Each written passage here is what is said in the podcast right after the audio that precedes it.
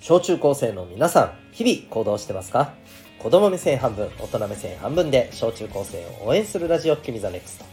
お相手は私、キャリア教育コーチのデトさんでございます。学校にない、楽しく、心地よく、胸を張って生きる人になる方法を学べる、コーチングの教室を営んでおります。この放送では、目標、人間関係、成績、進路、エンタメなどを中心に、日常のことから得られる学びを毎日お送りしております。えーそれでは今日のテーマなんですけど、えー、鬼滅の刃、今更感じたこと、そんなテーマでいきたいと思います。えーと、まあ見てる人もね、なんだかんだ言って多いんじゃないのって思うんですけど、どうでしょうか？皆さん見てますかね？刀鍛冶の里編始まりましたね。うん。えーっとですね、もうこのアニメ、なんというか、うん、どんどん映像的にすごくなっていってるなという印象なんですけど、いかがですかね？はい。あの、多分ね、今、鬼滅を見てる人、見てない人で、ちょっとこう、対別するとですね、まあ、こんな感じかと思うんですよ。まず見てる人の中にはですね、すでに、まあ、漫画で、あるいはネットでもいいんでしょうけど、もう大筋の話は知っていて、ね、えーで、それを知っている上で、まあ、楽しみで見てる人。うん、逆に、まあ、知らないからこそ、さあ、ここからどうなるんだって言って楽しみで見ている人、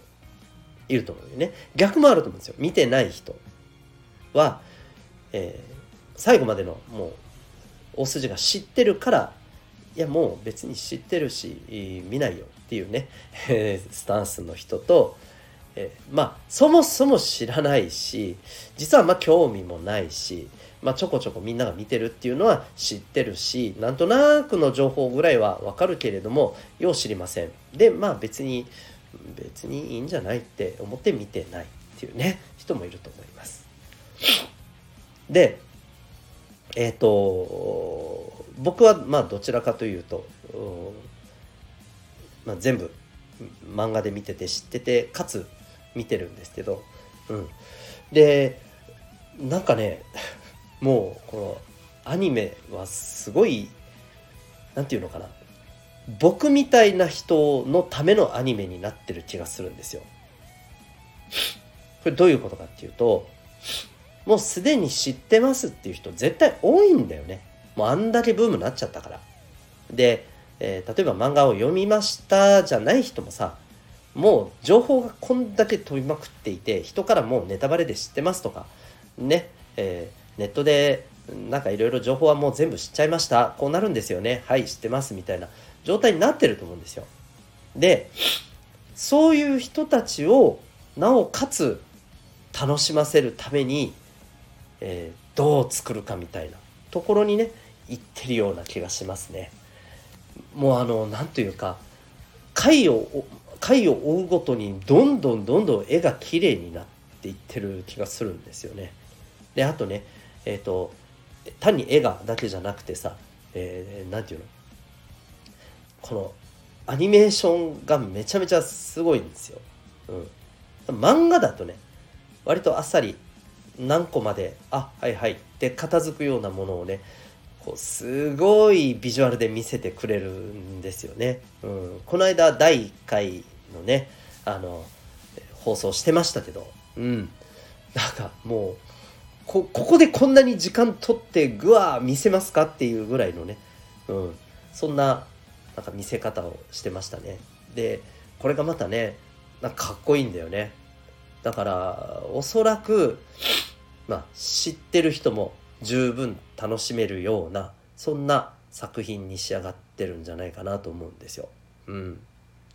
まあ、そんなわけでね、えっと、例えば、まあ、さっき言ったさあの4つのタイプのうちさ、えーもう知ってるから見てませんっていう人とさまあそもそも知らんし見てませんっていう人もまあちょっと見てみてもいいんじゃないですかね。なんていうのかな。これだけさ有名になってしまってであのこっからがある意味さアニメをなんていうのかな作ってる側にとってというかあのアニメをこうこう出していく側にとってこれこっからがね進化だと思うんですよね。進化を問われるとこだと思うわけよ。うん、これだけさ有名になっちゃって。であの遊郭編はね、まあ、いろんな要素もあってすごく爆発的にえっ、ー、とねあの面白かったって評価されてるけど、うん、もうなんかねそろそろ飽きてきたしもう鬼滅はいいかなみたいな声も聞くでしょぶっちゃけめっちゃ周りでそういうこと言う人多いでしょうんで作る側はねそういう声もねえきちんと見た上でそれをどう上回るかっていうことを一生懸命作ってるわけですよ。うん、なんかそのね意気込みみたいなのをね感じました。でねえっ、と皆さんもねこういうところってすごくあの大事にしてほしいんだけど人間って頭いいじゃないですか基本的には。うんまあ、勉強ができるとかできないとかそういうこととは別にね人間って基本頭いいじゃん。で次こうなるんでしょ？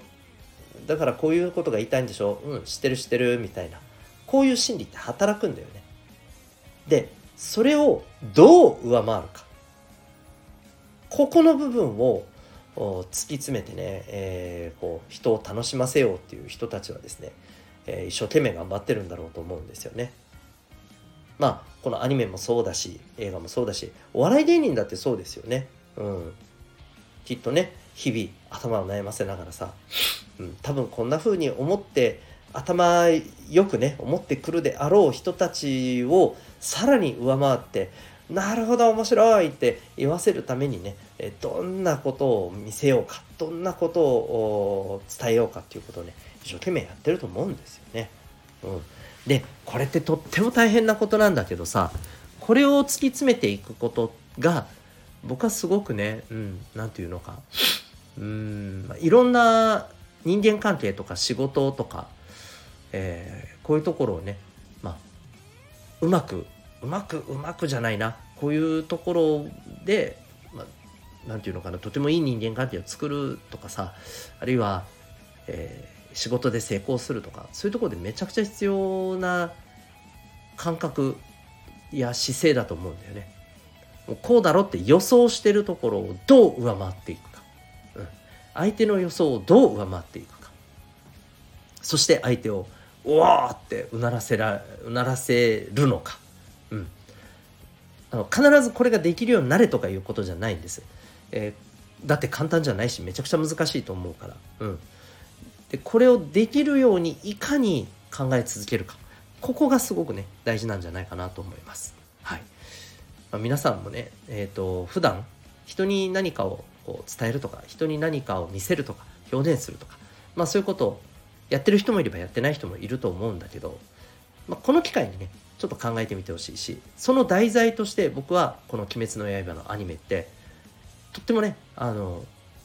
何て言うのかな勉強になるんじゃないかなって本当にね思うんですよ。もうこれだけ知れ渡ってもうこういう話でしょはいはい知ってますよっていうところをどう上回って面白いって思わせようと作ってくるのかこの辺のところね、えー、ぜひですねちょっと注目しながら勉強として見るのもまあありじゃないのかなと思ったりしております。